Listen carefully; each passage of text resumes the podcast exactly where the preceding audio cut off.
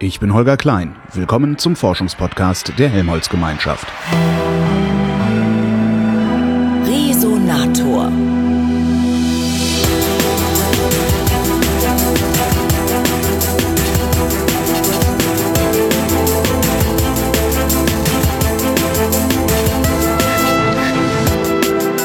Bin nach Brüssel gefahren, habe dort das Brüsseler Büro der Helmholtz Gemeinschaft Deutscher Forschungszentren betreten und spreche mit Susan Kentner, die leitet dieses Büro. Hallo, Frau Kentner. Guten Tag.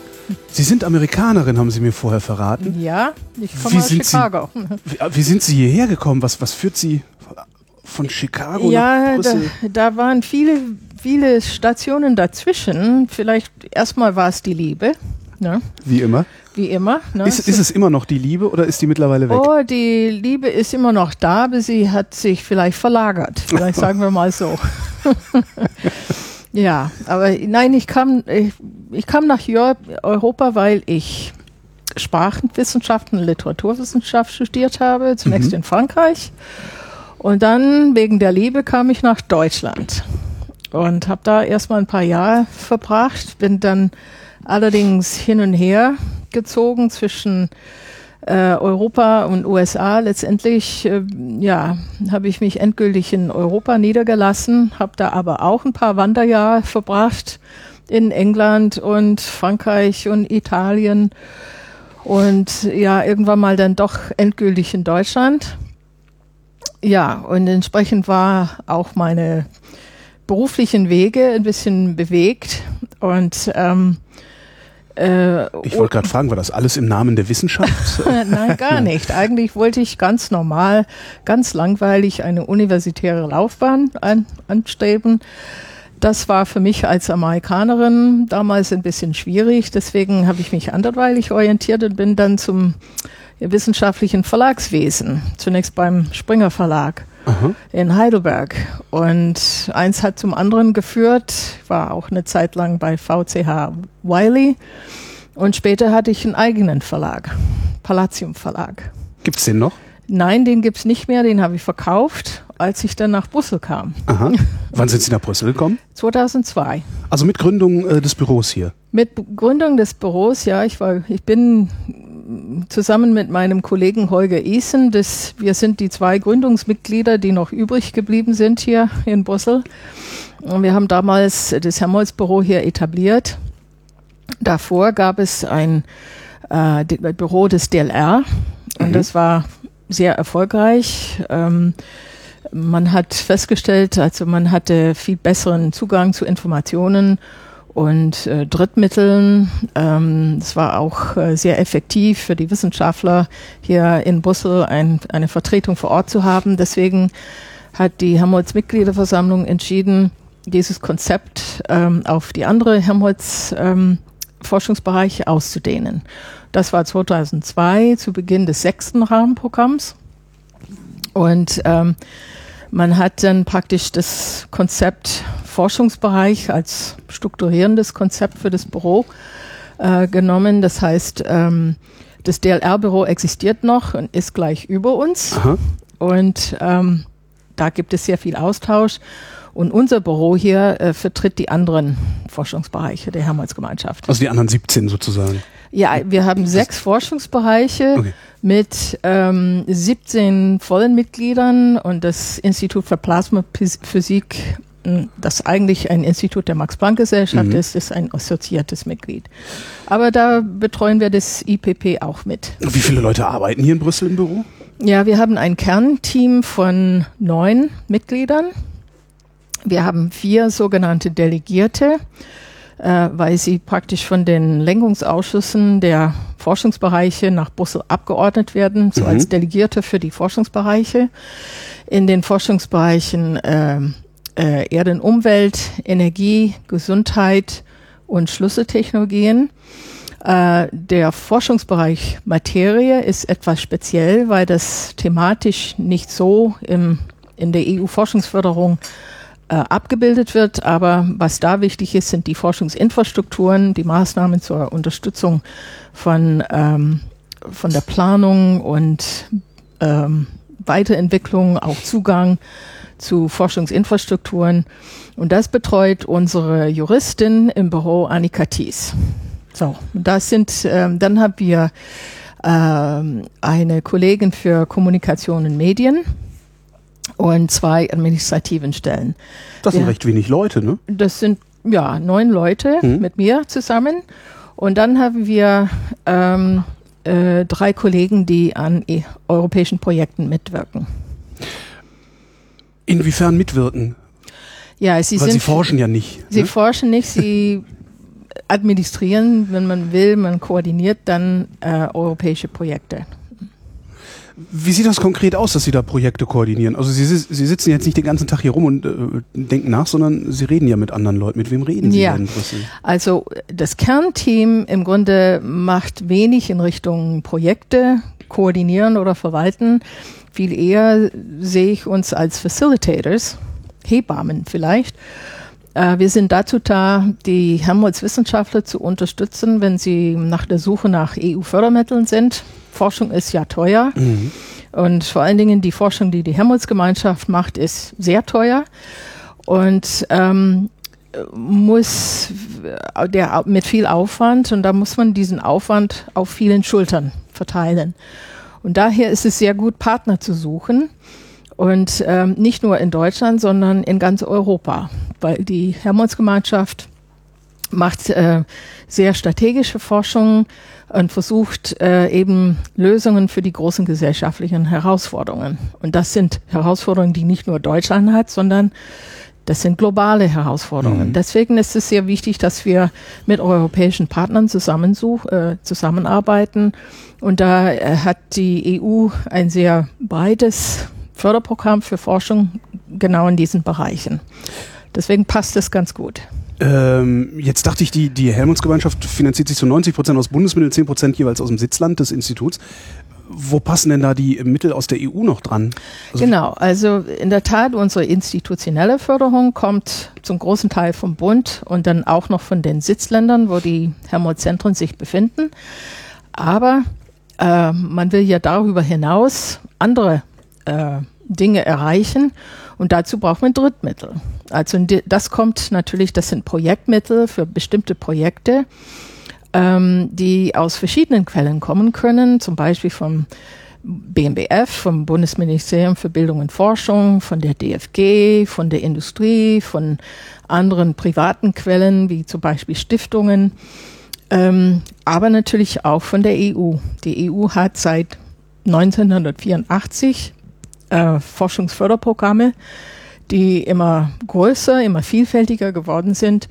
Und inzwischen ähm, das jetzige Rahmenprogramm, das gerade im Januar gestartet ist, ähm, Horizon 2020, äh, ist im Grunde das größte und vielfältigste von den Themen her äh, Forschungsförderprogramm auf, in der ganzen Welt.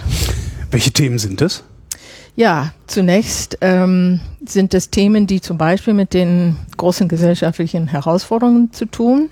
Demografischer Wandel, Energie. Äh, demografischer Wandel, erneuerbaren Energie, Energieversorgung, äh, Lebensmittelversorgung und Sicherheit, Klimawandel, äh, Ressourcen, kritische Rohstoffe, Ressourcentechnologien, äh, grüner Transport, ähm, ja, eben, eben sehr breit angelegt, um ja, um zu versuchen, Lösungen für diese Probleme zu finden, die äh, da muss Europa ähm, irgendwie damit klarkommen, damit Europa seinen Platz in der Weltwirtschaft beibehalten kann und sogar stärken kann.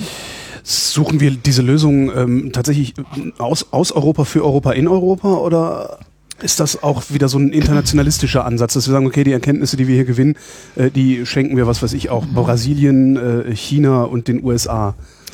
Ja, ich würde sagen, wenn es um die gesellschaftlichen Herausforderungen geht, das sind Dinge, die uns allen angehen in der ganzen Welt. Und es macht keinen Sinn, eine, eine Lösung für den Klimawandel nur in Deutschland zu finden. Das wäre absurd. Ähm, man muss in der Tat global denken, aber zunächst mal ist es wichtig, dass vielleicht die Europäer zusammenwirken.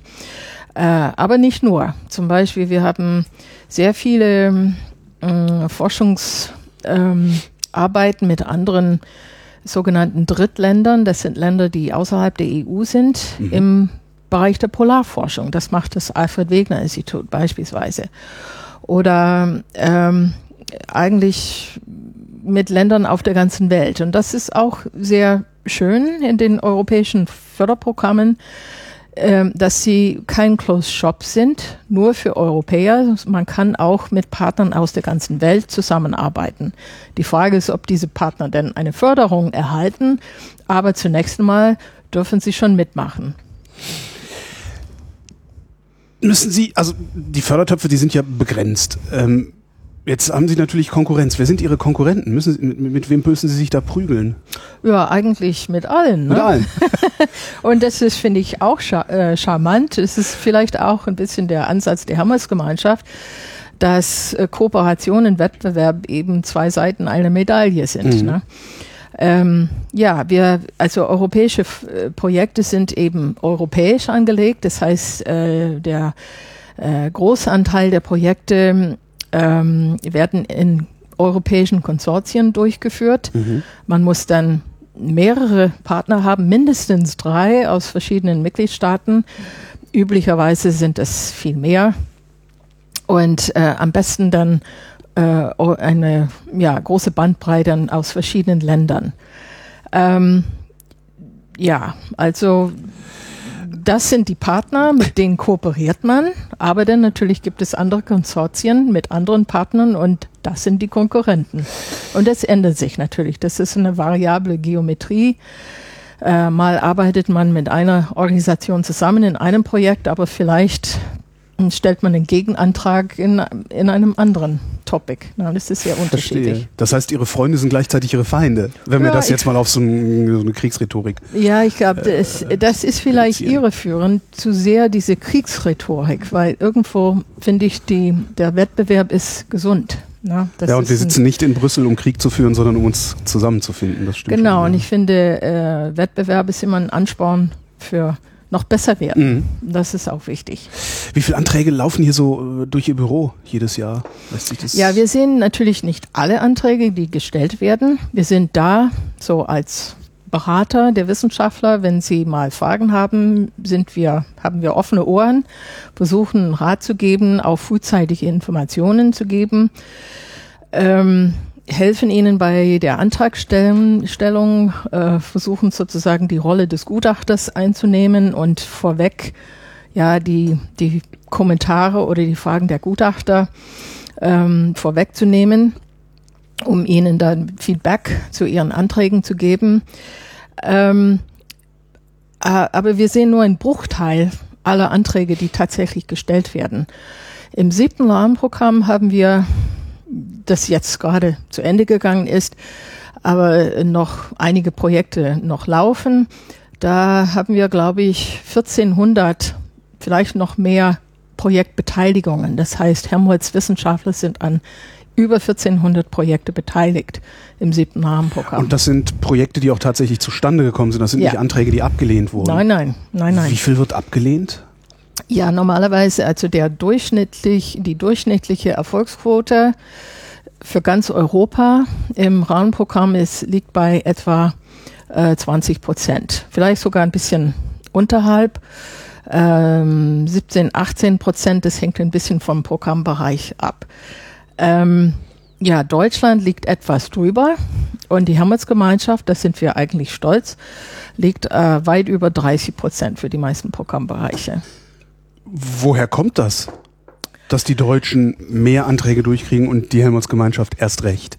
Na. Weil wir so super sind. Äh, mh, soll, ich, soll ich Ihnen zustimmen? Ich finde schon, dass die Helmholtz-Wissenschaftler ein, ja, sie haben schon ein sehr hohes Niveau, mhm. zeigen das schon. Ähm, es, ich denke auch, es hängt ein bisschen damit zusammen, dass wir, ja, dass das Büro Busse eine Unterstützung ist ich, das äh, hören wir immer wieder gern, wenn die Wissenschaftler unsere Informationen dankbar aufnehmen. Ähm, und ich glaube, es ist auch ein bisschen Übungssache, ne? weil jetzt existiert das Büro äh, seit zwölf Jahren. Wir haben vielleicht auch dazu beigetragen, dass ein gewisses Bewusstsein für europäische Angelegenheiten und auch europäische Forschungsförderung in, sich entwickelt hat in der Helmholtz-Gemeinschaft. Und ich glaube, je mehr man sich beteiligt, desto besser wird man. Sie sagten schon, zwölf Jahre gibt es das Büro jetzt. Gibt es den größten Erfolg oder die größte Niederlage oder beides? ja, also ähm, so ich denke zurück ähm, an, an das Jahr 2007. Da war die deutsche Ratspräsidentschaft in der ersten, im ersten Halbjahr. Und wir haben, unser Büro hat eine große Ausstellung äh, hier koordiniert, Kunstwerk Erde. Das war mit sehr viel Arbeit verbunden, aber hat sehr viel Freude gemacht und war ein echtes, ja, gemeinsames Projekt. Ne? Das waren ähm, große Satellitenbilder vom mhm. DLR, also sehr, sehr schöne Bilder äh, der Erde äh, die mit, un die mit unterschiedlichen Techniken angefertigt wurden und deshalb äh, sehr bunt waren. Die, die waren so drei auf vier Metern und wir haben etwa 20 dieser großen Bilder vor dem Hauptgebäude der Europäischen Kommission aufgestellt, vor dem Berlaymont. Wie einfach hingestellt? Ja, das war, das war nicht so einfach hingestellt. Das, da war ein bisschen Arbeit damit verbunden. Deswegen war es kompliziert. Wir mussten da mit der Kommission, mit der Stadt Brüssel, mit dem Auswärtigen Amt, mit dem Kanzleramt, mit allen möglichen Leuten uns abstimmen, um diese Ausstellung dann wirklich äh, durchzuführen. Aber das, das war wirklich eine schöne Sache. Und ich glaube, hat tatsächlich dazu beigetragen, es war sehr, sehr zentral, direkt an der Place Schumann. Mhm. Da geht die ganze Welt vorbei in Brüssel. Und das war sieben Wochen lang, ähm, konnten die Leute einfach vor diesen Bildern stehen bleiben und sie bewundern. Und das war, glaube ich, ein sehr gelungenes Beispiel für die Schönheit der Technik und auch die Schönheit der Erde und auch was Wissenschaft uns näher bringen kann. Das hat sehr viel Freude gemacht. Zumal sie dann auch wahrgenommen worden sind, weil vermutlich ja es dürfte, dürfte das Schlimmste für Sie sein, dass Sie eigentlich hier sitzen und niemand so recht mhm. Sie wahrnimmt, äh, außer, außer jetzt den Wissenschaftlern, die über Ihren Tisch laufen, also mhm. also die, deren Projekt. Vor, vor allen Dingen nicht nur für das Büro Brüssel, sondern für die Hammersgemeinschaft mhm. schlechthin, weil das war eine Herausforderung, als das Büro hier gegründet wurde. Damals war auch die Hammersgemeinschaft neu. Ne? Das war 2002, die Hammersgemeinschaft als Marke existiert erst seit 2001 ungefähr. Und hier in Brüssel, ja, Helmholtz-Gemeinschaft, was ist das? Gehören Sie der Max-Planck-Gesellschaft? Mhm. Ähm, das war natürlich eine ganz schlechte Wahrnehmung, das mussten wir ändern. Es hat aber ein bisschen Zeit gedauert.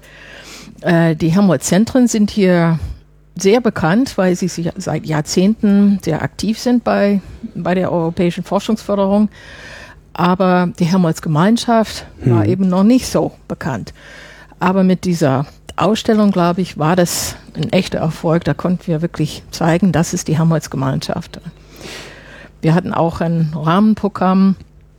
Also Frau äh, Schawan kam damals, die damalige äh, Bundesministerin für Bildung und Forschung kam. Wir hatten diverse Kommissare, die diese Bilder bewundert haben. Das war eine offizielle Veranstaltung der deutschen Ratspräsidentschaft und ich glaube, das hat sehr viel getan, um die Helmholtz-Gemeinschaft hier in Brüsseler Umfeld bekannt zu machen. Das war Ihr größter Erfolg. Was war die das, größte Niederlage? Die größte Niederlage. Also worüber ärgern Sie sich heute noch und worüber werden Sie sich in zehn Jahren ah, noch ärgern? Wissen Sie, es sind keine großen Niederlagen, sondern manchmal ein, einige kleine frustrierende Nadelstiche. Ne?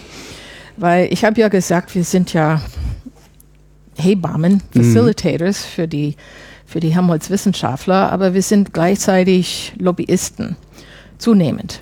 Ähm, ja. Wir ähm, ähm, ziehen unseren weißen Hut auf und, na, und ziehen los und versuchen da die besten Rahmenbedingungen für die Forschung, für die Wissenschaftler zu bekommen, auch das, um sicherzustellen, dass die richtigen Themen überhaupt gefördert werden, dass auch sonst die Rahmenbedingungen stimmen und so weiter.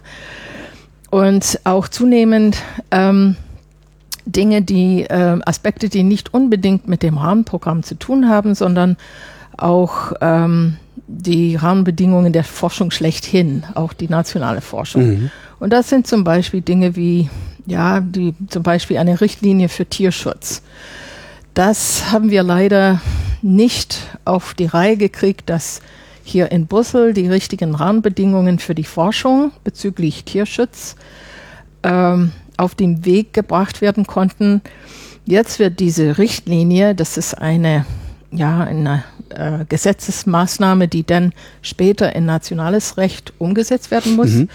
Das wird jetzt gerade in Deutschland in nationales Recht umgesetzt. Und das zeigt sich als beliebig kompliziert und ähm, stellt sehr viele Hürden für unsere Wissenschaftler, die äh, mit Versuchstieren arbeiten.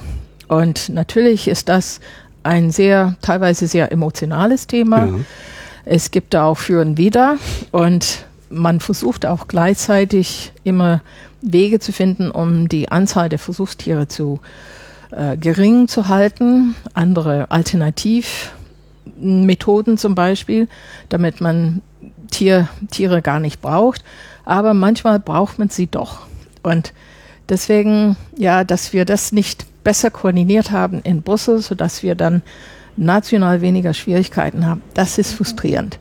Aber das kommt vor.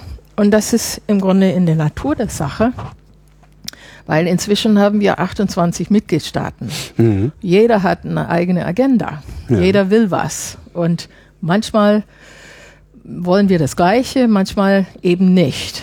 Und ähm, ja, die, die, Mehrheit gewinnt. Ne? Das ist so die Sache. Wer äh, ist denn aus Ihrer Sicht äh, so der größte Bremser oder wer sind die größten Bremser? Gibt es da so Staaten, die immer, äh, also die grundsätzlich nicht ihrer Meinung sind? Oh, ich glaube, das kann man nicht so sagen. Mhm. Es sind, ähm, äh, das hängt immer vom Thema ab. Ähm, aber was wir jetzt sehen, wir haben jetzt gerade seit ein paar Jahren, ich würde sagen seit der Finanzkrise, haben wir eine Welle, wo äh, man, wo die Mitgliedstaaten mehr so auf sich zurückziehen, wo diese europäische Idee nicht mehr so in den Vordergrund mhm. steht äh, wo man mehr auf die nationalen Interessen besinnt. Und, ähm, und das zu Ungunsten vielleicht der europäischen Idee. Und das ist, denke ich, auch nicht nur frustrierend, sondern ein, stellt eine große Gefahr für Europa dar. Wenn, ähm, wenn die Mitgliedstaaten nur noch an sich selbst denken, an ihren unmittelbaren nationalen Interessen, dann ähm, wird es Europa nicht gelingen, eben seinen Platz in der Welt einzunehmen und gegenüber anderen Weltmachten wie zum Beispiel China oder USA oder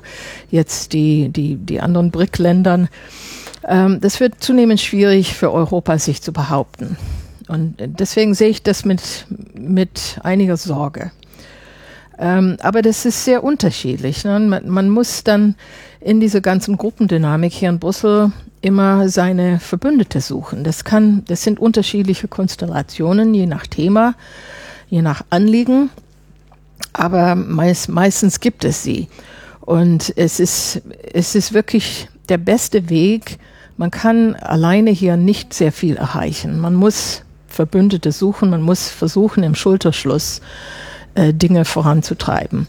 Und, und das bedeutet sehr viel Arbeit, sehr viel mh, mm, ähm, man muss sehr viel zuhören, man muss auf die Menschen zugehen und deren ähm, Seite, deren ja, Anliegen verstehen, zuhören und verstehen und dann entscheiden, inwieweit man irgendwie zusammengehen kann.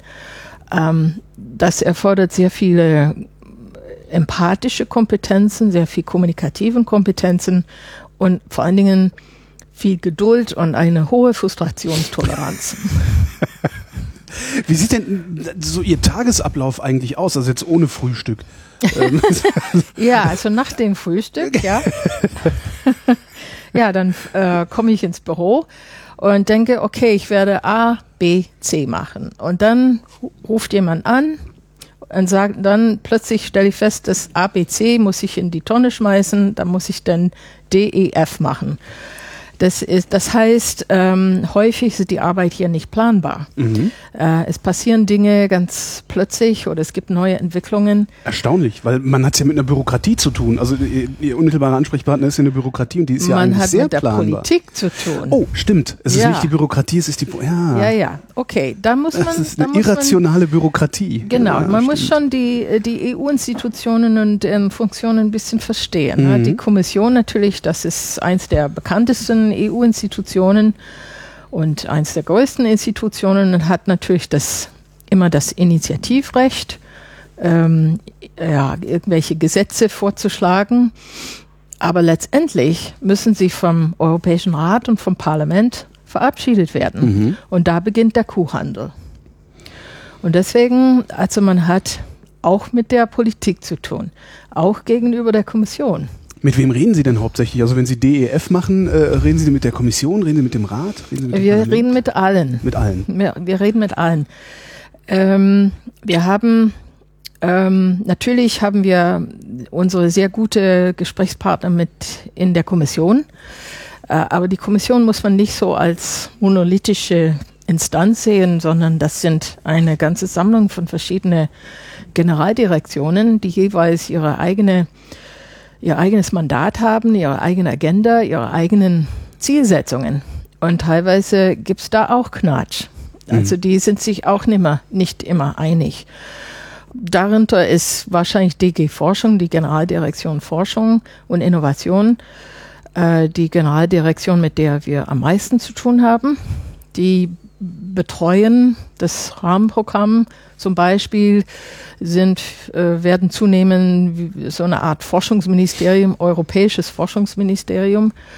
Aber es gibt durchaus andere Generaldirektionen, die für uns wichtig sind, zum Beispiel Energie, Mhm. Transport, ähm, DG Sanko, das ist dann das, ähm, äh, ähm, die Generaldirektion für Verbraucherschutz und öffentliches Gesundheitswesen, ja, DG ähm, Unternehmen und Wettbewerb. Ja, und das sind Generaldirektionen, die unterschiedliche Portfolien haben Mhm.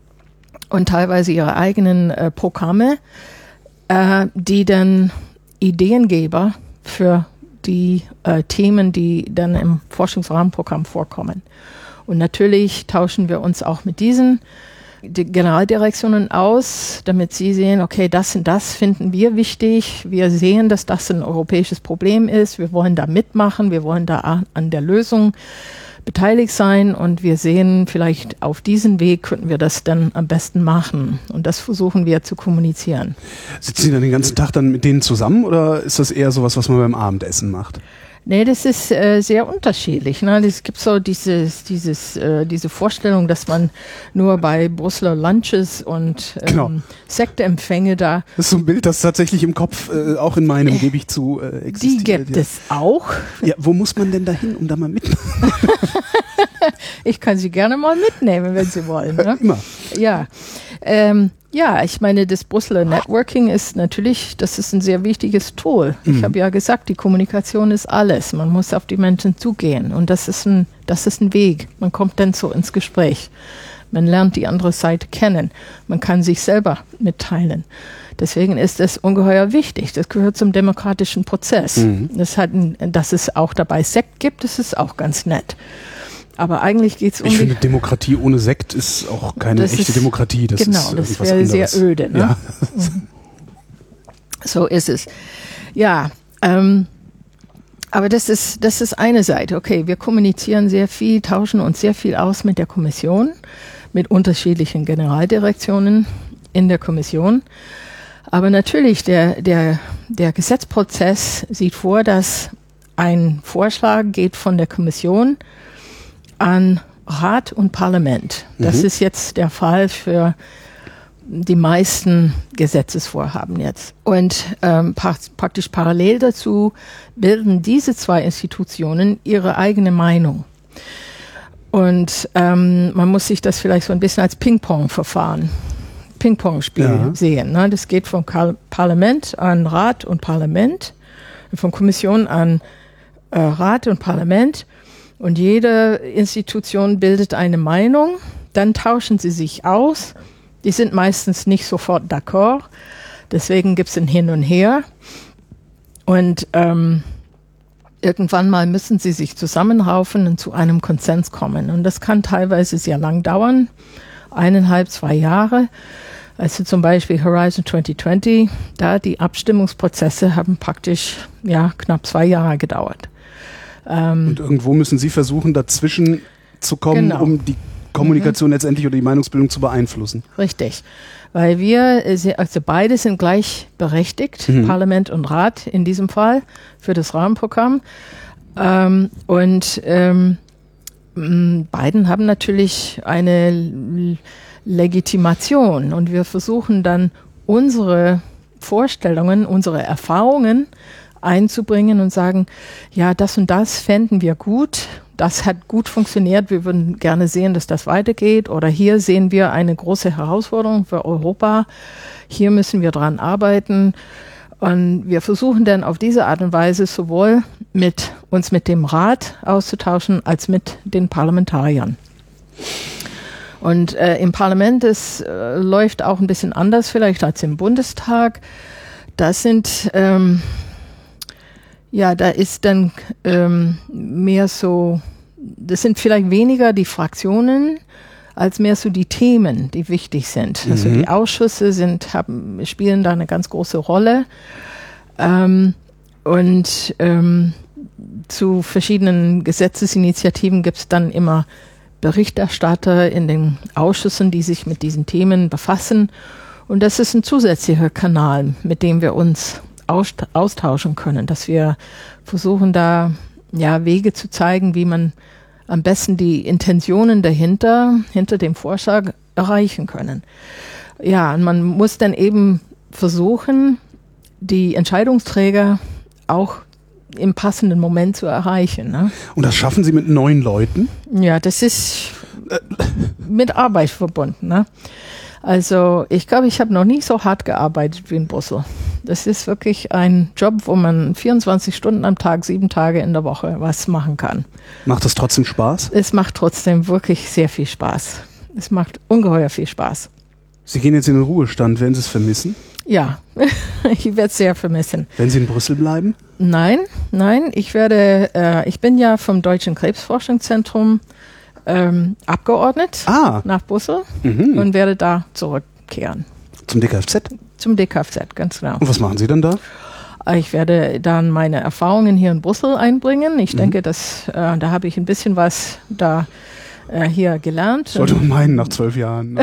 werde das dann äh, zurück ins DKFZ bringen und versuche dort auch den, den EU-Support dann zu stärken.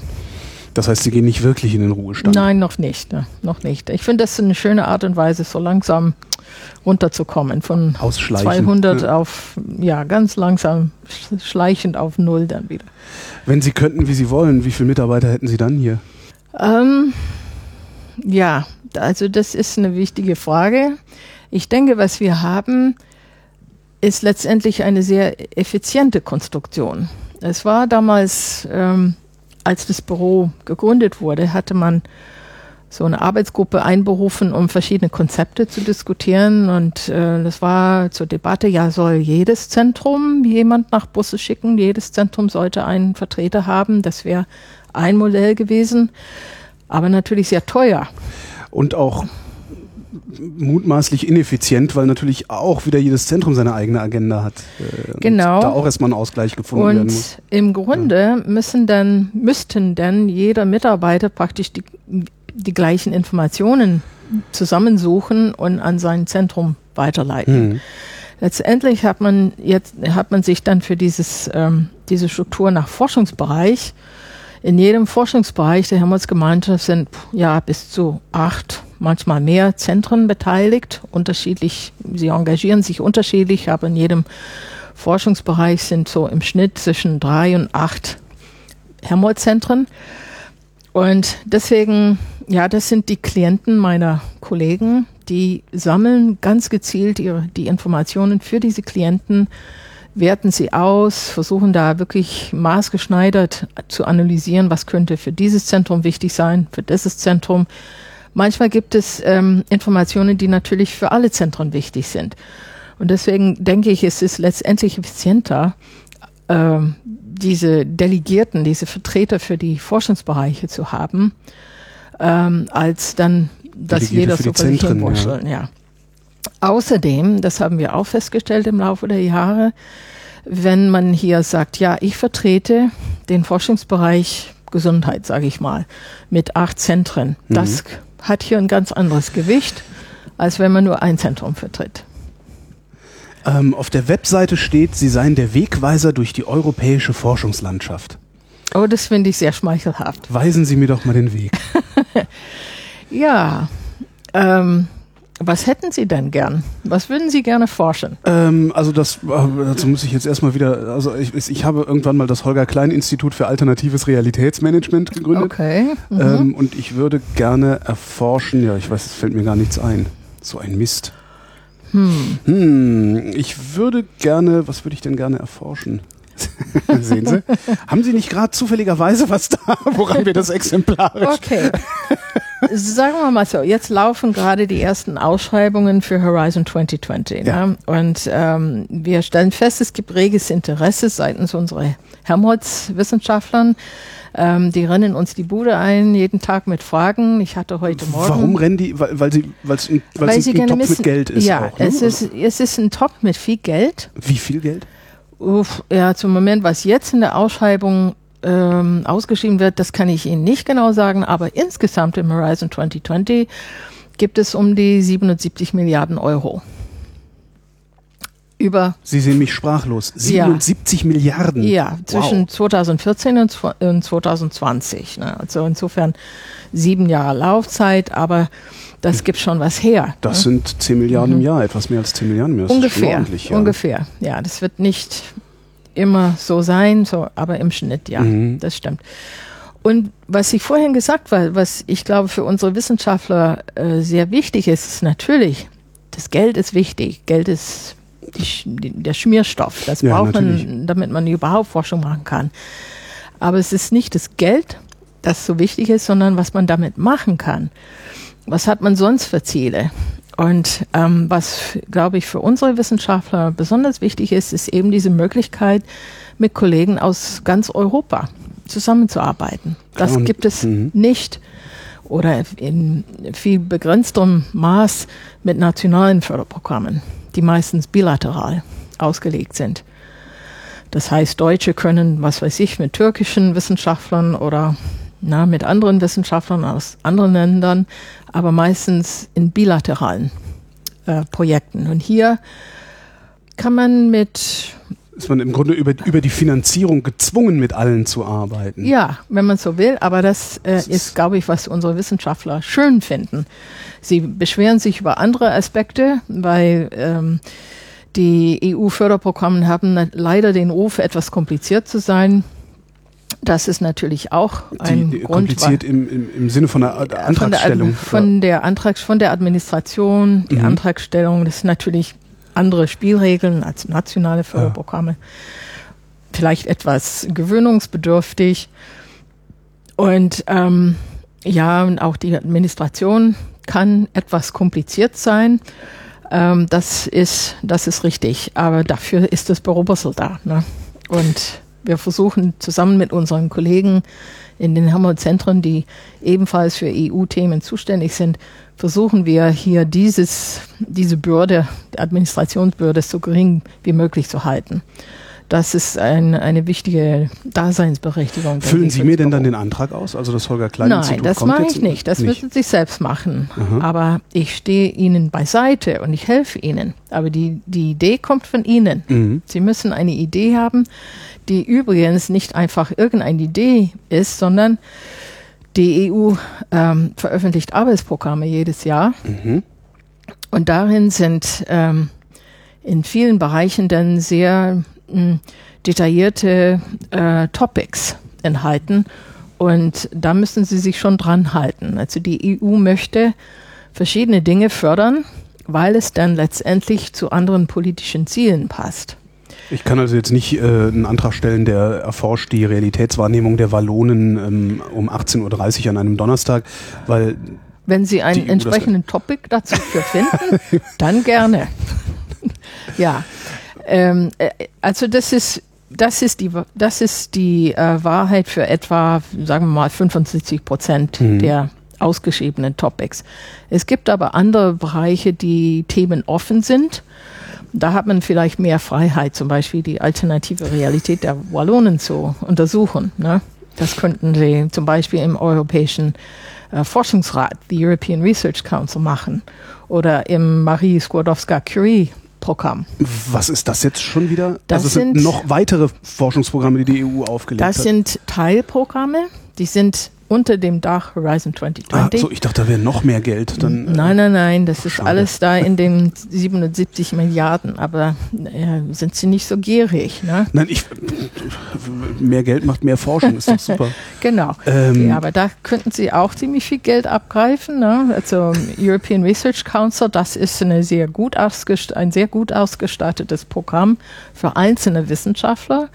Ach so, für äh, nicht ganze Institute, sondern ah. Ja, und keine großen Konzerne Konsortien mit vielen verschiedenen Partnern, sondern der European Research Council ist was für Principal Investigators, das heißt für einzelne Wissenschaftler und kleine Teams, die sehr ja, ausgefallene, bahnbrechende Ideen untersuchen wollen. Die Realitätswahrnehmung der Wallonen genau. am Donnerstagabend um 18 Zum Beispiel. Gar nicht schlecht.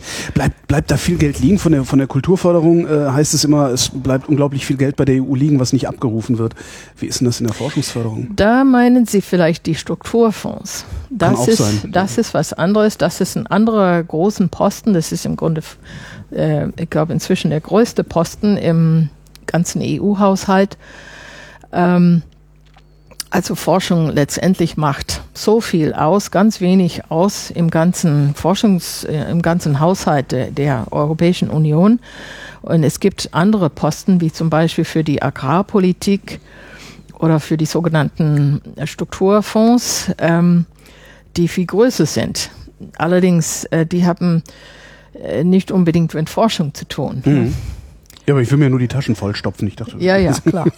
Dann bleibt denn von, den, von, von, äh, von den Forschungstöpfen, bleibt da Geld liegen am Ende oder wird das tatsächlich alles ausgeschöpft? Ähm, ich, also nicht, nicht absichtlich, sagen wir mal so. Also das kann sein, dass das vielleicht so als Nebenprodukt ein bisschen was übrig bleibt. Mhm. Äh, und in der Vergangenheit ging, gingen äh, Posten, die dann übrig geblieben sind, gingen dann zurück an die Mitgliedstaaten. Mhm. Und das ähm, war eben ein Zankampfel bei der Diskussion um den letzten EU-Haushalt. E ähm, letztendlich ähm, äh, erstens ha haben die Mitgliedstaaten gesagt, wir, wir wollen nicht so viel einzahlen, wir sind klamm, wir haben eine Finanzkrise, deswegen zahlen wir erstmal weniger ein. Und dann sagte das Parlament, okay, aber dann äh, sollte das dann drin bleiben und nicht einfach zurückgezahlt werden. Und jetzt, ähm, glaube ich, gibt es einen Mechanismus, in dem das dann doch im EU-Haushalt drin bleiben kann. Was sind die aktuellen Projekte, die Sie betreuen? Also heute Morgen habe ich, ja, seit eigentlich seit zwei Wochen ähm, arbeite ich zusammen mit anderen Forschungsorganisationen an einer Stellungnahme zum Thema Datenschutz das ist jetzt, das hat ja nicht unmittelbar mit dem Rahmenprogramm zu tun, hat aber sehr viel mit der Forschung zu tun. Ja, ähm, die, die Kommission hat vor fast zwei Jahren ein, ähm, einen Vorschlag für ein, eine neue Verordnung, äh, eine europäische Verordnung zum Thema Datenschutz. Das ist, können Sie sich vorstellen, im Zeitalter des Internets wichtig. Ja, das letzte Gesetz geht auf das Jahr 1995 zurück und seitdem ist einiges passiert. Im Internet, äh, Google, also Facebook, Social Media, alles Mögliche. Und deswegen ist es vielleicht gut, dass man das alles nochmal anschaut und äh, versucht zu aktualisieren im Hinblick auf die letzten Entwicklungen. Ähm, leider gerät dabei die Forschung ein bisschen unter die Räder, weil man versucht jetzt, man, also die Tendenz ist jetzt sehr zum Schutz der, des Personenrechts, des, des, die, des Recht des Individuums auch auf eine Privatsphäre, was auch wichtig ist. Aber äh, dabei gerät, geraten vielleicht wichtige Aspekte, die mit der biomedizinischen Forschung zu tun haben oder mit der sozialwissenschaftlichen Forschung zu tun haben. wenn das zu restriktiv gehandhabt wird, dann wird sehr viel Forschung kaum möglich sein. Oder Welche beispielsweise? Zum Beispiel ähm, gibt es jetzt eine Richtung jetzt in der biomedizinischen Forschung, ähm, mehr personalisierte Medizin, mehr, mehr Therapien, die sehr äh, zielgerichtet auf bestimmte genetischen Grundlagen im Individuum ähm, um dann gezielte Therapien zu entwickeln. Ich sehe schon, Sie bereiten sich auf Ihren Job beim DKFZ genau. vor. Genau, ja, ja. genau.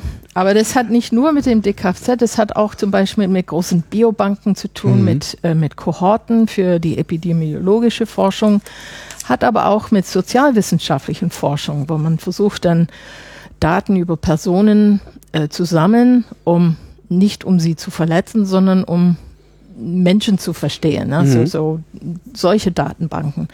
Und wenn, man muss hier vielleicht eine, ein Gleichgewicht finden zwischen den ja, berechtigten ähm, Anliegen des Individuums, seine Daten, seine persönlichen Daten zu, zu schützen und auch das Recht der Gesellschaft auf Fortschritte in der Medizin und so weiter. Und das versuchen wir gerade und haben dann mit anderen Forschungsorganisationen, mit der Deutschen Allianz jetzt eine Stellungnahme. Die Deutsche ähm, Allianz? Die Deutsche Allianz ist eine, ja, so eine lose Zusammenschluss aus zehn, den zehn größten Forschungsorganisationen in Deutschland. Mhm. Und die haben jetzt gerade ein Schreiben auf den Weg gebracht, um, wo sie ihre Sorgen zum Ausdruck bringen über diese Entwicklung äh, mit der Hoffnung, dass wir da einen guten Kompromiss finden, damit die biomedizinische Forschung äh, wirklich so, wie sie auf dem letzten Stand ist, weiter äh, vorangetrieben werden kann. Und aber nicht nur mit deutschen Organisationen, sondern mit, auch mit vielen anderen europäischen Organisationen. Und das haben wir jetzt gestern an die Parlamentarier geschickt, weil nächste Woche soll in Straßburg eine Debatte über diese Verordnung stattfinden und eine Abstimmung über bestimmte Änderungsanträge. Mhm. Und wir hoffen, dass es in unserem Sinne entschieden wird. Mal sehen. Was wäre denn Ihr Sinn? Ja, eben, dass wir die sehr ähm, gut organisierten ähm, Methoden zum Schutz von personenbezogenen Daten beibehalten können, die es schon gibt. Wir haben mhm. ethisch, Ethikkommissionen, wir haben äh, Methoden zur Anonymisierung oder Pseudonymisierung von Personendaten, die es erlauben, äh, diese Daten zu untersuchen und vor allen Dingen über längere Zeit zu kombinieren, neue Zusammenhänge zu erkennen, ohne dass die Privatsphäre des Individuums verletzt wird. Und wir hoffen, dass das weiterhin möglich sein wird. Wenn Sie so eine Stellungnahme schreiben, ähm, das ist jetzt bei sowas wie Datenschutz, ist, das, das, das kann man philosophisch angehen, das Thema, das kriegen Sie und ich noch hin, dazu argumentieren. Aber ähm, spätestens dann, wenn es Fachfragen gibt, wie holen Sie sich die Kompetenz an? Telefonieren Sie rum? Fahren Sie rum? Reden Sie mit Ja, das ist eine sehr gute Frage. Äh, die, die haben wir natürlich nicht überall. Ja, ähm, neun Leuten. Ja, da, da, muss man sich helfen können. Ne? Und, äh, aber irgendwo in der Hermannsgemeinschaft gibt es diese Kompetenzen. Und das ist in der Tat eine Herausforderung bei so einer großen Organisation mit ja, 34.000 ähm, Mitarbeitern, äh, die Leute zu suchen, die wirklich was zu dem Thema sagen kann. Also das versuchen wir zu organisieren, indem wir, zum, es gibt diverse Arbeitskreise in der Hermesgemeinschaft zu verschiedenen Themen, wie zum Beispiel ja, Recht und Personal und Technologietransfer, aber auch speziellen Themen wie zum Beispiel Open Access. Mhm. Das ist ein anderes Schlagwort hier gerade sehr aktuell. Ähm, das heißt, ein offener Zugang zu, zu Publikationen, aber auch zu Forschungsdaten. Und das ist auch ein großes Ziel der, der Kommission, eben in diese Richtung sich zu bewegen, dass äh, wenn Forschungsergebnisse erzielt werden, dass öffentlich finanziert werden, dann sollen sie möglichst offen zugänglich sein. Der Öffentlichkeit gehören. Ja, ja, genau. Mhm. Aber wie kriegt man das hin? Früher haben äh, zum Beispiel, wenn es um Publikationen geht, das haben natürlich vorher die Verlage äh, organisiert. Sie waren für ähm, ja, sie haben praktisch Autoren mit, mit äh, Lesern zusammengebracht und haben diesen ganzen Prozess organisiert. Aber auch nur mit den Lesern, die dafür bezahlen, was äh, genau. sie lesen wollen. Und das ist äh, zunehmend ein Problem, dass ähm, öffentliche Bibliotheken die, die hohen Abonnentenpreise nicht mehr bezahlen können. Ähm, deswegen. Es ja, drängt sich ja auch die Frage auf, warum sie das überhaupt bezahlen sollten. Ähm, Denn wie Sie sagten, es ist ja öffentlich. Ja, also früher also denke ich, äh, seit Gutenberg haben die Verlage eine wichtige kulturelle Funktion ausgeübt. Ne? Weil äh, die haben praktisch das Risiko auf sich genommen, ein Buch zu publizieren oder eine Zeitschrift zu publizieren. Sie haben die, die Arbeit gemacht, die Herstellung. Sie haben das Produkt dann verbreitet. Ähm, und im wissenschaftlichen Verlagswesen haben sie auch die zusätzliche wichtige Funktion von Peer Review, das heißt eine Art Qualitätskontrolle. Was ja leider nicht immer so gut funktioniert, wie wir gerade äh, an diesen Informatik. Ja, also gesehen mm, ich denke, okay, das, ähm, das mag an bestimmten Stellen nicht gut funktionieren, aber im Großen und Ganzen, glaube ich, ähm, funktioniert das mhm. System. Mhm. Plus jetzt, wir haben also ich, ich habe, ähm, als ich meine Verlagskarriere in den 80er Jahren begonnen habe, haben wir alles mit Papiermanuskripten bearbeitet, Bleistift, für den Satz vorbereitet. Und innerhalb zehn Jahren war dieses Modell tot. Mhm. Wir haben jetzt alles elektronisch gemacht. Und jetzt, mh, 20 Jahre später, ähm, kann man alles über das Internet publizieren. Man kann dann fragen, wozu braucht man Verlage? Ja, und die Frage wäre wahrscheinlich nicht, wozu braucht man Verlage, sondern wie kann man das, was die mhm. Verlage vorher an sinnvollem Beitrag mhm. geleistet haben, in die neue Zeit übertragen. Richtig, ist, ja. Und, die Frage ist, wie geht ähm, Peer Reviewing, wenn äh, genau, Peer mehr also ist, dieses ja. Qualitätskontrolle Kontrolle halte ich nach wie vor für sehr wichtig. Das ist sehr aufwendig zu organisieren und entsprechend teuer. Und wenn die Verlage das weiterhin machen, dann sollten sie entsprechend honoriert werden. Plus, da muss man wahrscheinlich auch eine gute, eine gute Balance finden und die Steuerzahler haben vielleicht auch ein legitimes Recht, mehr Zugang zu ja. den Daten und zu den Publikationen, äh, die sie letztendlich finanziert haben. Und da muss man einen Kompromiss finden. Das Einfachste wäre ein bisschen mehr Steuergeld nehmen mm. und den Verlagen geben, beziehungsweise von diesen mehr Geldstrukturen etablieren, ja. die das Peer Reviewing übernehmen, dann wäre das Problem gelöst. Wobei, erklären Sie mal den Bürgern, dass sie mehr Steuern zahlen sollen. Genau. Für ja, etwas, ja. was sie nicht verstehen, weil das ist ja auch viel Grundlagenforschung. Mhm. Und wir müssen uns dafür ja eh immer rechtfertigen. So ist es. Und ich glaube, was wir hier äh, im Moment sehen in dieser Diskussion, ist der, ja, wir sind mitten in einem Paradigmawechsel und wie es mhm. ausgeht, kann ich nicht so genau sagen. Ähm, die, die, Verlage versuchen nach wie vor natürlich ihr Geschäftsmodell aufrechtzuerhalten. Ähm, aber ich denke, es zeichnet sich immer mehr ab, dass zum Beispiel öffentliche Förderer, wie zum Beispiel die Kommission, aber auch andere Förderer, wie zum Beispiel National Institutes of Health in den USA oder Wellcome Trust, äh, verlangen schon, dass wenn sie Forschungsarbeiten finanzieren, dass die Ergebnisse dann ähm, im, also durch Open Access, das heißt öffentlich zugänglich sind. Mhm. Das wird wahrscheinlich immer, mehr, immer öfter dann eine Bedingung der öffentlichen Förderer, dass diese Open Access gewährleistet wird. Das sehen wir schon äh, in Teilen jetzt in Horizon 2020. Aber nicht nur Publikationen sind ähm, ähm, gefragt, sondern auch die, den, der Zugang zu Forschungsdaten. Und das ist natürlich eine ganz andere Geschichte, wie man das organisiert. Weil das hängt natürlich sehr davon ab, wie, was für Daten, was für Rohdaten, wer hat sie produziert, nach welchen Methoden, äh, welche Nutzer dürfen sie nutzen überhaupt, kann man überhaupt was davon verstehen ähm, na, das ist, äh, das ist nicht trivial. Das sind sehr viele juristische Fragen zu klären, aber auch sehr viele technische Fragen. Wo sollen denn Daten aufbewahrt werden? Wie lange brauchen Sie, um so eine Stellungnahme zu schreiben? Äh, das hängt sehr vom Thema ab. Ähm, hier, also dieses, dieses Thema Datenschutz verfolgen wir seit über einem Jahr jetzt. Ähm, der, die, der Vorschlag der Kommission kam 2012 auf und wir wurden dann ja vor ungefähr einem Jahr darauf aufmerksam gemacht, äh, dass das eben gerade für die Forschung möglicherweise problematisch sein könnte. Und seitdem verfolgen wir das, versuchen da ähm, an verschiedenen Stellen den Einfluss zu nehmen. Jetzt haben wir einen kritischen Punkt erreicht, weil das jetzt im Plenum im Parlament zum, zur Abstimmung kommt. Deswegen haben wir jetzt diese Stellungnahme gesagt. Die liefern Sie dann ab, also werfen die in den Briefkasten. Ich finde das eine naive Vorstellung. Telefonieren Sie dann nochmal hinterher und sagen, hier äh, übrigens Parlamentarier Schneidereit, denkt dran.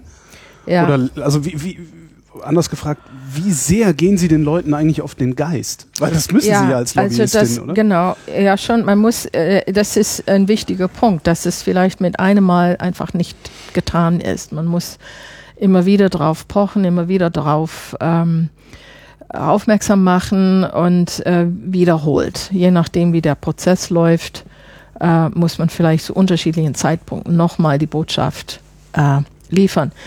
Wie machen Sie Ähm, das? Rufen Sie dann jedes Mal an oder wissen Sie auch, okay, der geht immer in der Kneipe trinken, da gehe ich jetzt mal vorbei? Nee, aber ich äh, das nicht, weil ähm, natürlich will man auch nicht, wie soll ich sagen, man will nicht penetrant sein, aufdringlich. Ähm, ich glaube, es ist wichtig, dass man begreift, dass man hier in diesem ganzen Prozess ein Partner ist.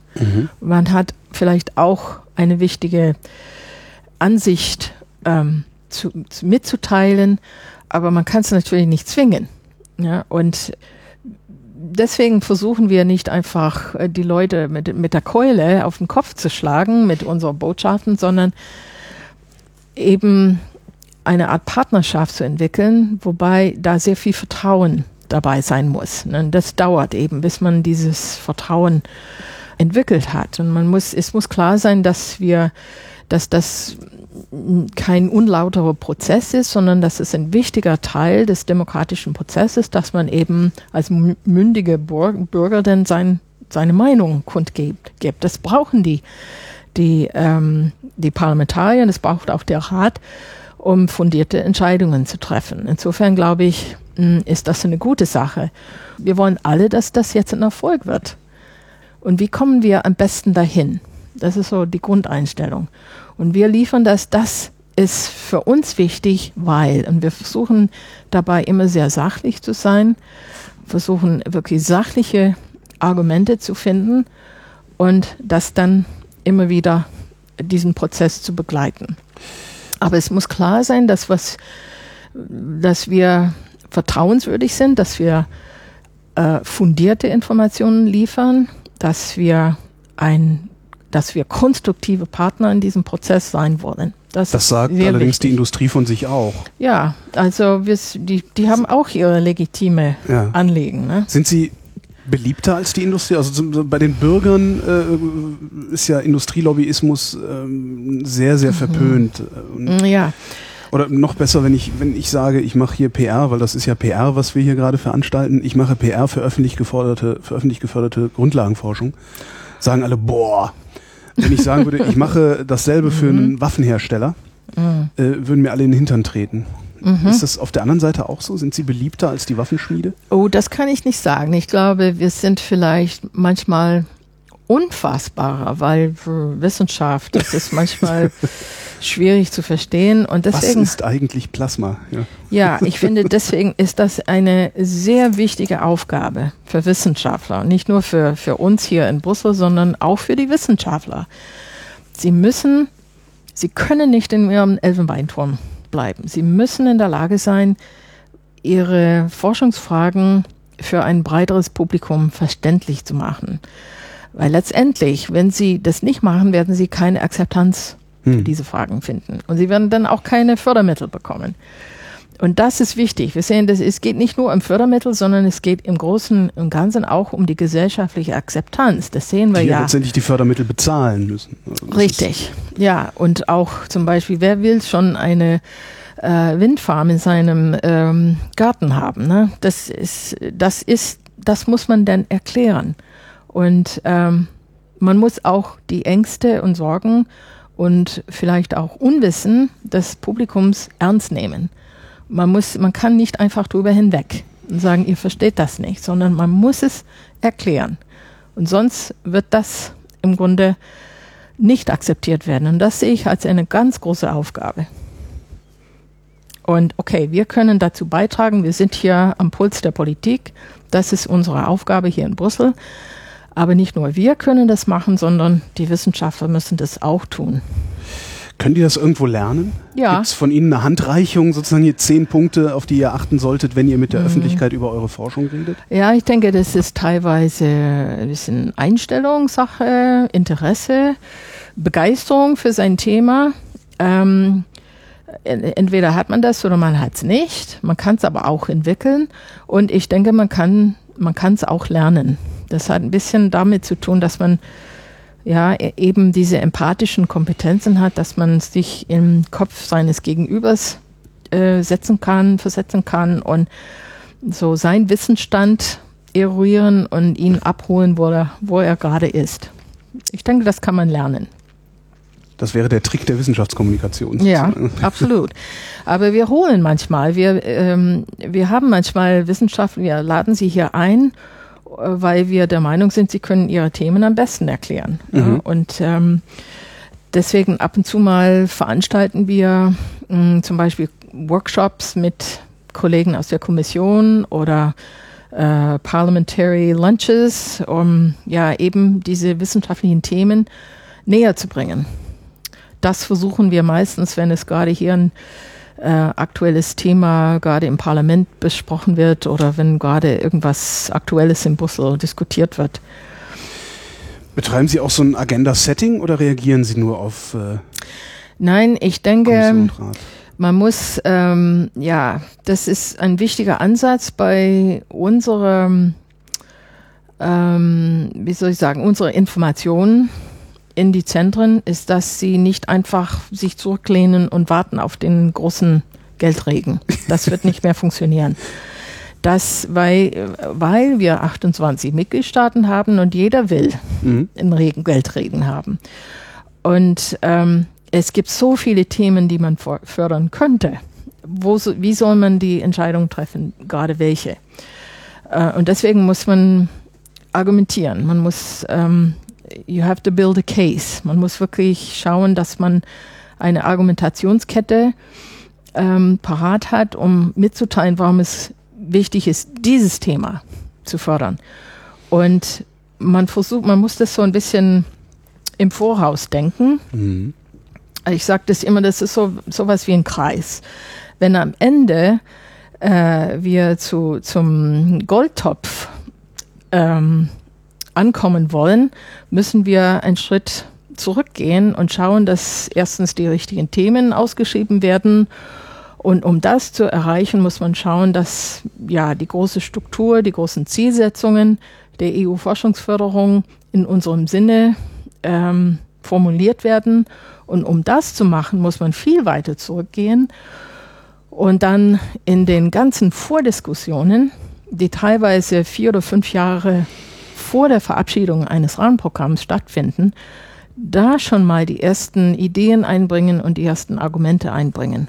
Und deswegen nehmen wir häufig an Konsultationen teil, an, äh, ja, wenn die Kommission zum Beispiel ein Grünbuch äh, veröffentlicht, das ist so ein Konzeptpapier äh, für ein Gesetz, wo sie denken, okay, das könnten was, das könnte was werden. Mhm. Und dann, das ist ein Teil dieses demokratischen Prozesses, wird ein Grünbuch dazu, ein Konzeptpapier veröffentlicht und die EU-Bürger werden eingeladen, dazu Stellung zu nehmen, Kommentare abzugeben. Okay, und da nehmen wir auch teil, da bringen wir unsere Ideen ein. Aber nicht nur dann, sondern wiederholt, immer wieder. Das heißt, Sie arbeiten im Prinzip jetzt schon am Nachfolger von Horizon 2020. Genau, ja, ja. Und bestimmt schon, ich meine, ich habe vorhin gesagt, wir haben jetzt die ersten Ausschreibungen im Horizon 2020. Aber jetzt, denke ich, wird die Kommission anfangen, über das nächste Arbeitsprogramm nachzudenken, das 2016 erscheinen soll oder für die Ausschreibungsrunde 2016. Und sie werden anfangen zu, ja, was könnten wir dann so fördern? Welche Ideen? Und da wollen wir auch dabei sein. Das wird, dieser Prozess wird schon, denke ich, im Sommer oder Frühherbst anfangen. Welche Themen werden Sie da reintragen? Wissen Sie das schon? Also was ähm, wir, wir sehen in Horizon 2020 eine sehr gute Übereinstimmung zwischen den Themen, die die Helmholtz-Zentren sowieso forschen, also die Helmholtz-Forschungsprogramme und äh, das, was die EU fördern möchte in Horizon 20. Das sind, sind zum Teil, wie vorhin gesagt, die gesellschaftlichen Herausforderungen, aber auch Themen, die mit ja, mit wichtigen Schlüsseltechnologien zu tun haben, wie Nanotechnologien, Nanowissenschaften, mhm. Biotechnologie, ähm, äh, äh, High Performance Computing, ne, so Hochleistungsrechnen und so weiter. Äh, da haben wir sehr viel zu bieten. Und da werden wir schauen, okay, das wird jetzt gefordert. Was ist das große politische Ziel, das große politische Programm? Was kann Helmholtz dazu beitragen? Und das werden wir versuchen einzubringen. Gibt es eigentlich in Ihrer Wahrnehmung das große politische Ziel? Weil natürlich so als ich sag mal, einfacher Bürger hat man immer so ein bisschen das Gefühl, dass äh, die Politik ähm, ja in Legislaturperioden denkt und eigentlich überhaupt keine Vision hat. Wie stellt sich das für Sie dar? Ja, also das ist interessant. Also ich ähm, erlebe das sehr bewusst, dass die Kommission ähm, ein sehr, ja, ähm, sehr ehrgeiziges Programm hat. Das ist äh, das Programm von Präsident Barroso. Europa 2020, das ist schon 2010 veröffentlicht worden, praktisch für die zweite Amtszeit von Kommissionspräsident Barroso ähm, was soll man versuchen zu erreichen oder wo, woran will man arbeiten.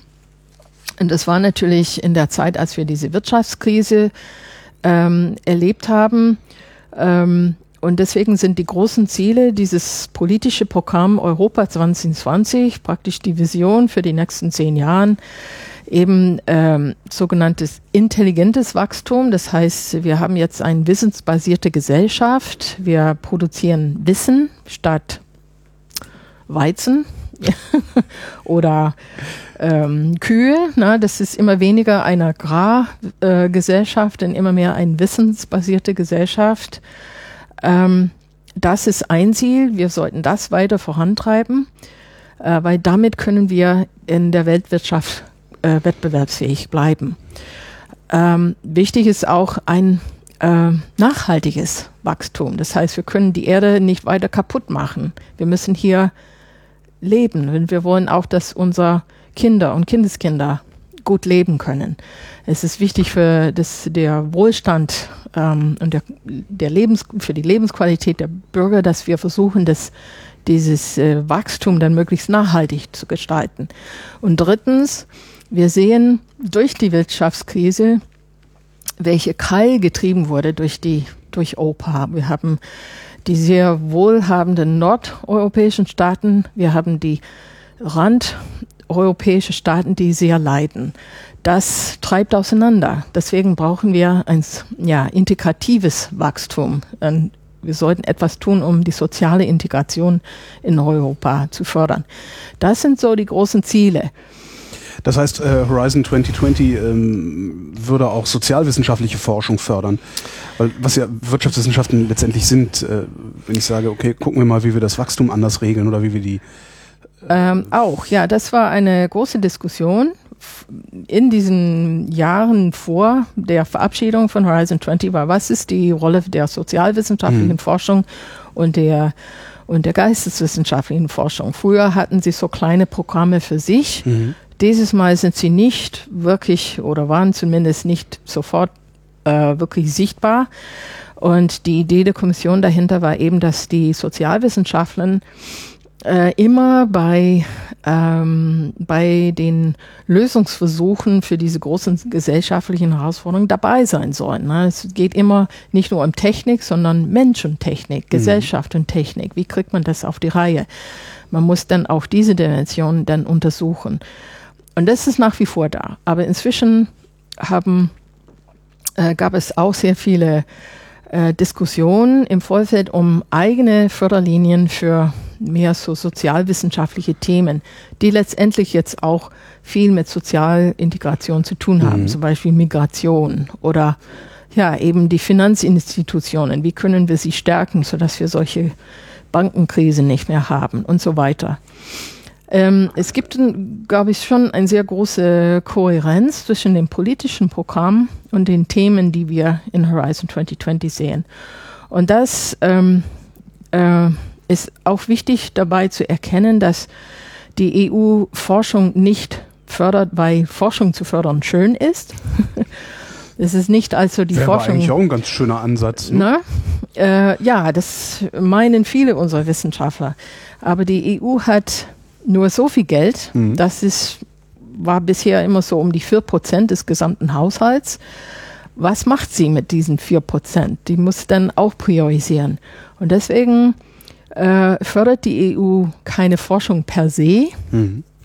sondern nutzt die Forschung als, als Instrument, um andere politische Ziele zu erreichen. Und das muss man erkennen. Vor allen Dingen, das ist wichtig für unsere Wissenschaftler zu erkennen, die immer sagen, ja, aber ich wollte doch das und das äh, forschen und jetzt muss ich das und das forschen. Wieso denn eigentlich? Und alles ist sehr anwendungsorientiert und politisiert hier. Okay, das sind die Spielregeln. Und das will die, die, die, die, das will die EU mit den Förder, Mitteln, die sie zur Verfügung hat. Ähm, und wenn man das, dieses Spiel versteht und kennt, dann kann man mitspielen. Dann man kann, kann trotzdem sein Thema, ja. ja, man kann trotzdem sein Thema fördern lassen. Hätten Sie manchmal gerne auf der anderen Seite gesessen? Als Forscher meinen Sie? Oder nee, auf als der anderen Politiker? Seite als Politikerin. Ja, ja. Also ich glaube, die Kommission wäre kein, kein guter Ort für mich, so mit meiner Persönlichkeit, aber ich könnte mir vorstellen, dass so im Parlament mitzuwirken, dafür könnte ich mich begeistern, obwohl mich manchmal die Zusammenarbeit mit den Parli Parlamentariern sehr frustriert. Was ist denn das Frustrierende daran? Ja, ich meine, das liegt ein bisschen an, an deren Auftrag.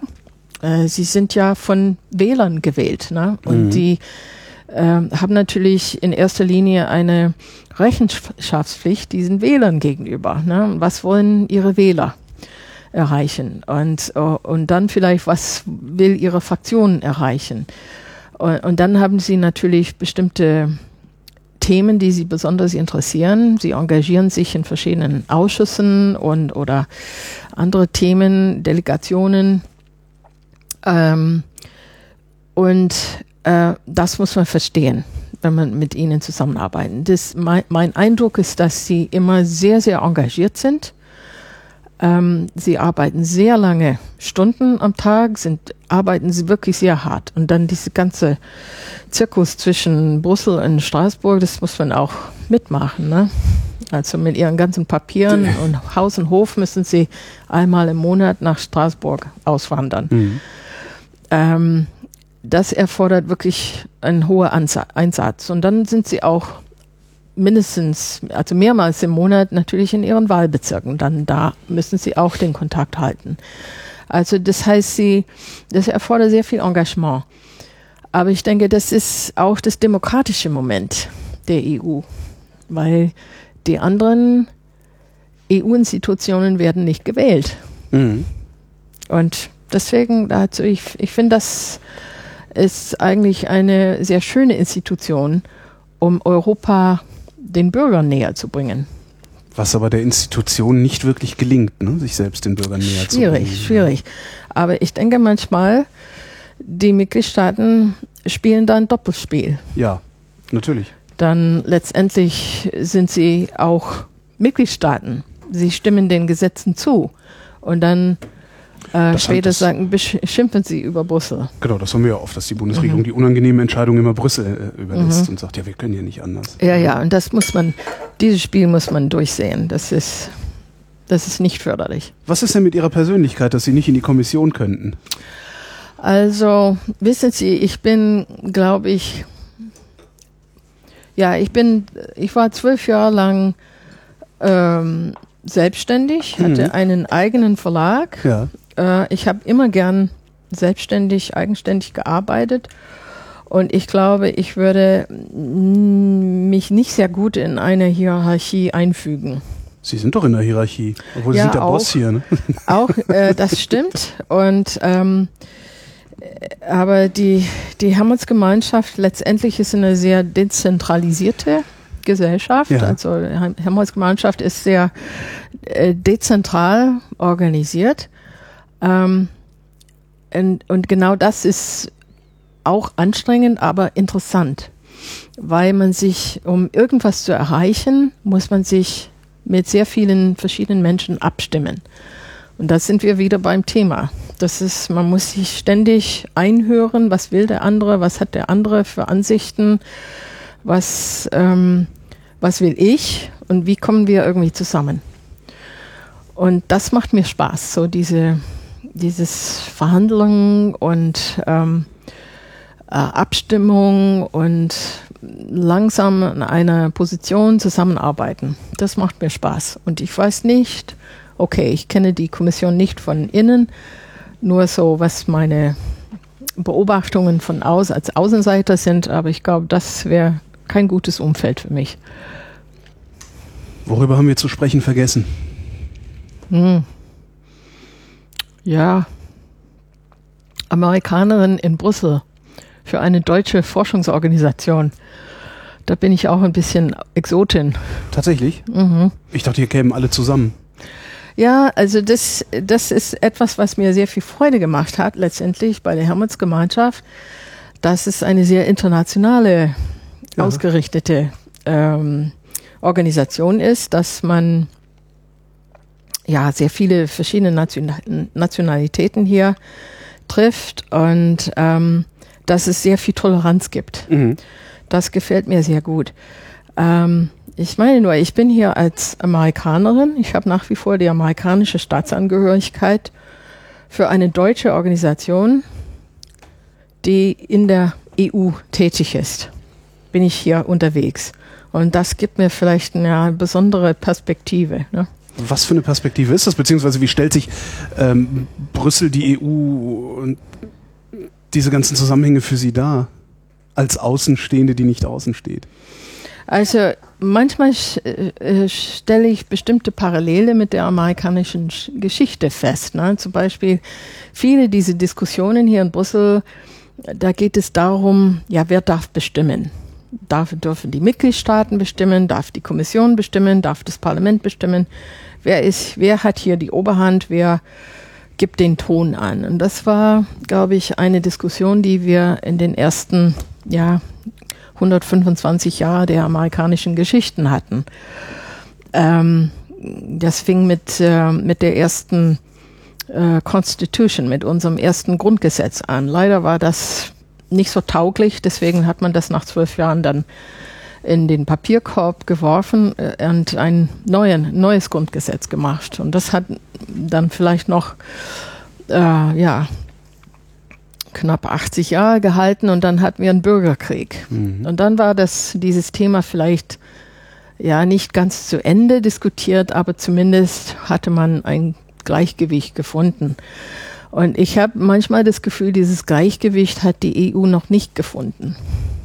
Es, was soll praktisch das, das Urprinzip sein? Die Nationalitäten, die nationale Identität oder die europäische Identität? Und ich denke, das wird eine sehr wichtige Diskus Diskussion sein in den nächsten Kann es, Jahrzehnten. kann es die nationale Identität überhaupt sein? Kommen Sie aus Chicago oder kommen Sie aus Illinois? Ja. Also, wenn, ja, das ist interessant. Nee, ich komme nicht aus Illinois. Ich komme aus Chicago. Aber wissen Sie, ich bin ja auch seit vielen Jahren weg. Ne, ich, ich tue mich ja selber schwer damit, Ja. Deutscher zu sein. Also Mhm. ich, ich bin gebürtiger Kölner, ich lebe in Berlin. Wenn man mich fragt, was ich bin, sage ich, ich bin Kölner. Aber ich sage nicht, dass ich Deutscher bin. Das kommt erst ein Stück später. Also ich komme aus Köln in Europa, das ist in Deutschland. Also in Mhm, Deutschland das stimmt, das ja. ist Liegt das an der deutschen Geschichte, meinen Sie? Ich glaube, das liegt eher am, am, am Lokalpatriotismus der Kölner. Ja, das Ähm, könnte ich, sein. ich weiß es nicht, aber ich, ich merke das halt oft auch im, im Freundes- und Bekanntenkreis, dass es nicht wirklich eine nationale Identität gibt, sondern eher eine regionale Identität. Also, Mhm, ja, ich denke, das, das beobachte ich auch hier sehr stark, dass die Regionen vielleicht so als Zwischeninstanz mehr in den Vordergrund kommen. Na, wir haben Katalonia, wir haben Wallonia, wir haben Flandern, wir haben andere Regionen in Europa. Mm, weil vielleicht diese europäische Identität noch zu abstrakt ist. Und in der Tat, also da, das ist schwierig, da so ein, eine flammende Idee zu finden, die die Europäer, die diese verschiedenen Mitgliedstaaten wirklich begeistern kann und sie vereinigen kann. Ähm, das braucht es vielleicht erstmal, bevor man sich eine Vereinigte Staaten von Europa vorstellen kann. Also ein zentrales Thema. Das ja. war in den USA die Sklaverei. Ähm, ja, wobei ich denke, dass man sich dann in die Haare gekriegt mhm. hat, was dann letztlich. Äh, ja. Was ist unsere Sklaverei? Also was könnte das Thema sein? Hm. Haben Sie eine Idee? Ja, letztendlich die Sklaverei, das war so ein Surrogat für mhm. wirtschaftliche Aspekte, ne? Stimmt. Und ich glaube, das es hängt damit viel zusammen. Und ich glaube, dass wenn man diese dieses ähm, Diskrepanz zwischen äh, ähm, den, der wirtschaftlichen Situation in manchen Mitgliedstaaten ähm, so am Rande, zum Beispiel im Süden oder im Osten, wenn man das nicht irgendwie in den Griff bekommt, sodass da mehr Gleichgewicht zwischen den verschiedenen Regionen, das sind Fliehkräfte. Das wird Europa auseinandertreiben, wenn man das nicht, wenn es nicht gelingt, da ein gutes Gleichgewicht zu finden, sodass alle das Gefühl haben, ja, diese, diese EU kann mir was bringen, kann mir was bedeuten und nicht nur etwas von mir wegnehmen. Das ist aber relativ kompliziert, weil mhm. natürlich die, äh, die, die Bürger in den starken Staaten ständig das Gefühl haben, äh, die schwachen Länder würden ihnen was wegnehmen. Ja, ja, ja, das sind, äh, das sind in der Tat sehr viel Fliehkräfte in, in der EU. Nicht nur Dinge, die zusammenhalten. Ja. Vielleicht am Anfang war es diese Idee, wir wollen Frieden jetzt, wir wollen keine Weltkriege mehr. Das war anfangs vielleicht die treibende Idee, aber das ist jetzt ähm, verblasst und man muss jetzt eine neue Idee finden, die diese Fliehkräfte entgegenwirkt.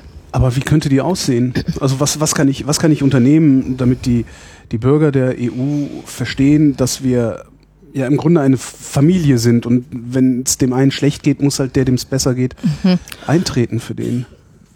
Ja, das, das kann ich wirklich nicht sagen im Moment. Das, ist, es sind sehr viele Dinge, die Europa zusammengebracht hat. Zum Beispiel ähm, die Schengen-Länder, dass man einfach ähm, von einem Land zu anderen ohne Pass, ohne Visum reisen kann. Ähm, so wie man, wenn man von Köln nach Aachen fahren würde, mhm. kann, kann ich von von Köln nach Madrid fahren. Das ist, finde ich, großartig. Ja. Oder dass jetzt plötzlich diese osteuropäischen Kulturen für, für die Westeuropäer zugänglich sind. Das ist, finde ich, das grenzt an ein Wunder. Das war für mich absolut faszinierend, dieser ganze Prozess zu beobachten. Aber das wird irgendwie nicht mehr richtig positiv wahrgenommen. Es ist keine Wertschätzung da. Es ist ja. keine Wertschätzung. Ja. Oder dass man jetzt ähm, ja in vielen Ländern eine gemeinsame Währung hat. Wahnsinn, oder? Wahnsinn. Das ist echt Wahnsinn. Ich meine, das ist sehr praktisch. Ich habe gerade mit dem Geld, das ich in der Tasche hatte, unten die Parkuhr bezahlt und werde nachher damit mhm. was essen gehen. Das ist, äh, obwohl ich nicht in dem Land bin. In jetzt sind Sie in Belgien, nicht in Köln. Ja, ja, das ist super. Dann können Sie auch anschließend Schokolade, also Pralinen kaufen. Gute Idee. Na? Das ist wirklich, das ist großartig. Das ist großartig. Als ich nach Europa kam, gab es das alles gar nicht. Und jetzt sitzen Sie mittendrin. Ja, und, das finde ich großartig. Das schätze ich sehr. Ähm, aber ich, mir scheint es, als ob das nicht so von vielen nicht so positiv wahrgenommen wird. Und das finde ich irgendwo sehr schade. Irgendwann mal werden wir hoffentlich keine Roaming-Charges mehr haben, dass wir äh, etwas günstiger miteinander telefonieren können. Das würde ich auch sehr hoffen. Ähm, ja, was kann man sich sonst hoffen? Susan Kentner, vielen Dank. Ja, bitte.